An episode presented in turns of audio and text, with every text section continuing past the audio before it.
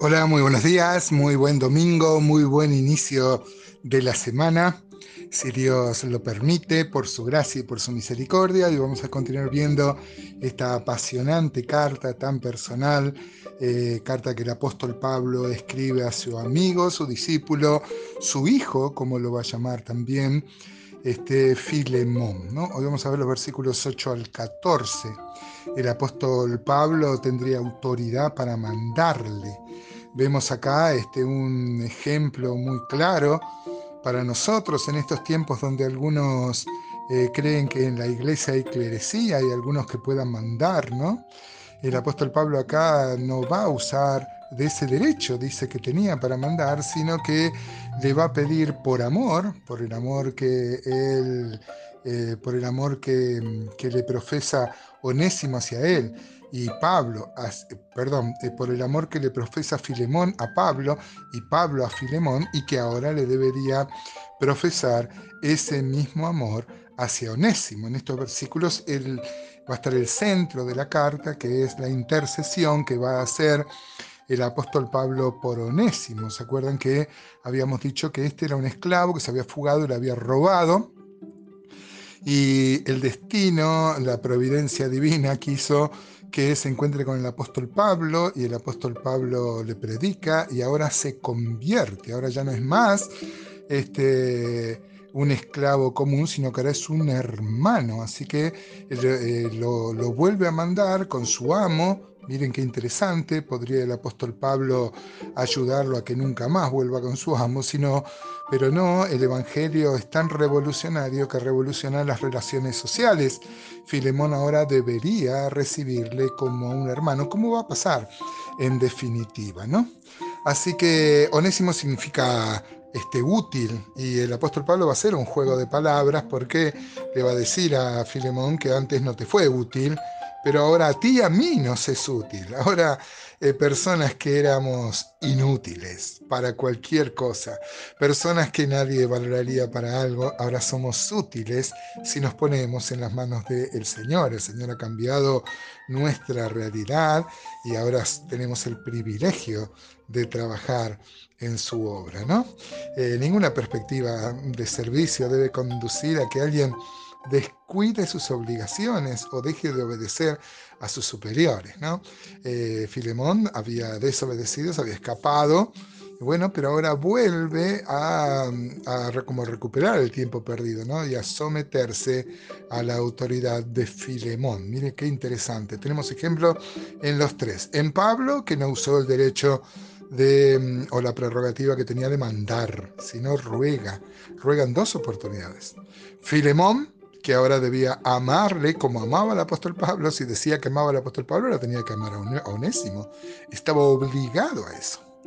Y Onésimo, que había sido inútil, eh, ahora tenía que hacer las mismas obras para gloria del Señor. Así que vamos, vamos a, a, leer los versículos 8 al 14.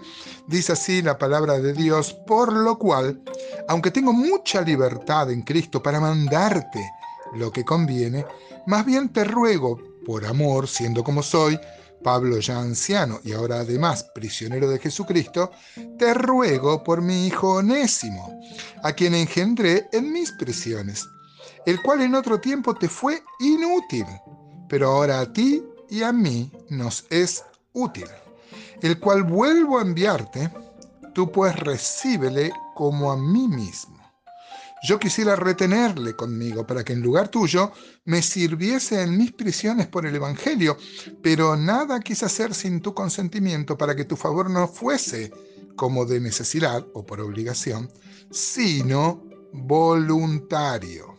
Habíamos dicho que tenemos un claro ejemplo, ¿no? Tengo libertad, dice, pero a veces uno renuncia a una libertad para lograr un objetivo, un objetivo mayor, ¿no? Esto se puede aplicar a cualquier eh, área de la vida, ¿no? El 9 dice, más bien te ruego por amor, siendo como soy Pablo ya anciano, era el apóstol, el fundador de las iglesias, él sí que tenía autoridad apostólica, ¿no? Y renuncia a eso. Este, hoy la palabra siervo ha, trastocado todo su, su significado original. Hoy se habla del siervo y es casi un lugar jerárquico. el apóstol Pablo se ponía esclavo de Jesucristo, ¿no? Claro que sí.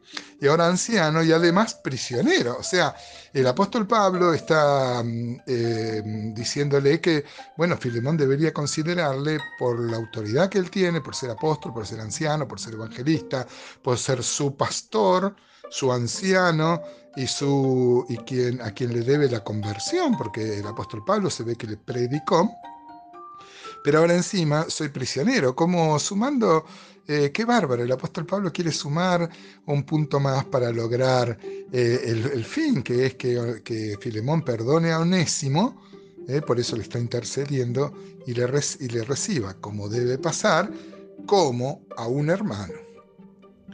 El apóstol Pablo dice en otra ocasión que ninguno tiene que tener más alto concepto de sí que el que debe tener, ¿no? sino que debe pensar de sí mismo con cordura. Somos tan dables a creernos superiores a los otros, ¿no? Y considerar a los otros como inferiores a nosotros. Sin embargo, acá tenemos un claro ejemplo. Amados hermanos, él era esclavo, Pablo era libre, Filemón era libre, pero sin embargo eran hermanos y miembros del mismo cuerpo. El juego de palabras que hace en el 11 con que en otro tiempo te fue inútil, pero ahora a ti y a mí nos es útil, ¿no? Ya lo dije en la introducción, todos nosotros somos inútiles. Sin el Señor no servimos para nada, pero ahora aún los más los más indoctos, si tienen su corazón dispuesto, Dios nos llama a los capacitados, capacita a los llamados. Dios quiere corazones dóciles, dispuestos a servirle, y Él se ocupa del otro. Mire, eh, la obra, amados hermanos y hermanas, eh, la extensión del reino de Dios a través de la historia, eh, la han hecho los hermanos dispuestos, más que los hermanos capaces.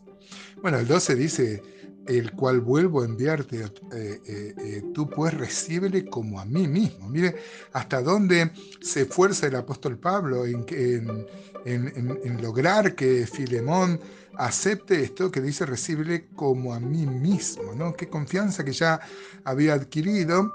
Este, el apóstol Pablo con Onésimo le conocía o Dios le habrá revelado o confiaba porque era un hermano.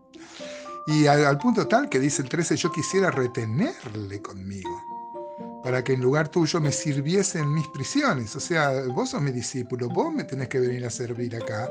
Pero bueno, vos estás haciendo tus cosas, bueno, yo podría quedarme con Onésimo, pero te lo mando para que si me amás a mí, como amás al Señor, tenés que amar a Onésimo. Me imagino Filemón enojado porque no solo le abandonó, sino que le defraudó, o sea, que le robó, dice la palabra, que le robó.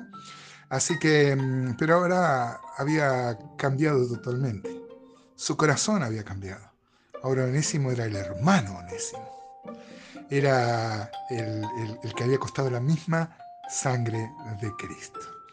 Así que, y qué lindo, ¿no? El apóstol Pablo dice que no quiero que hagas nada por obligación, sino voluntario. Como Dios, ¿no? Dios que no quiere que hagamos nada por obligación. No hay cosa más triste que decir la religión me lo prohíbe, ¿no? Todo lo que hacemos debe ser por amor al Señor y en consecuencia, eh, por amor al Señor, eh, amarle más y más a Él y servirle más y más a Él.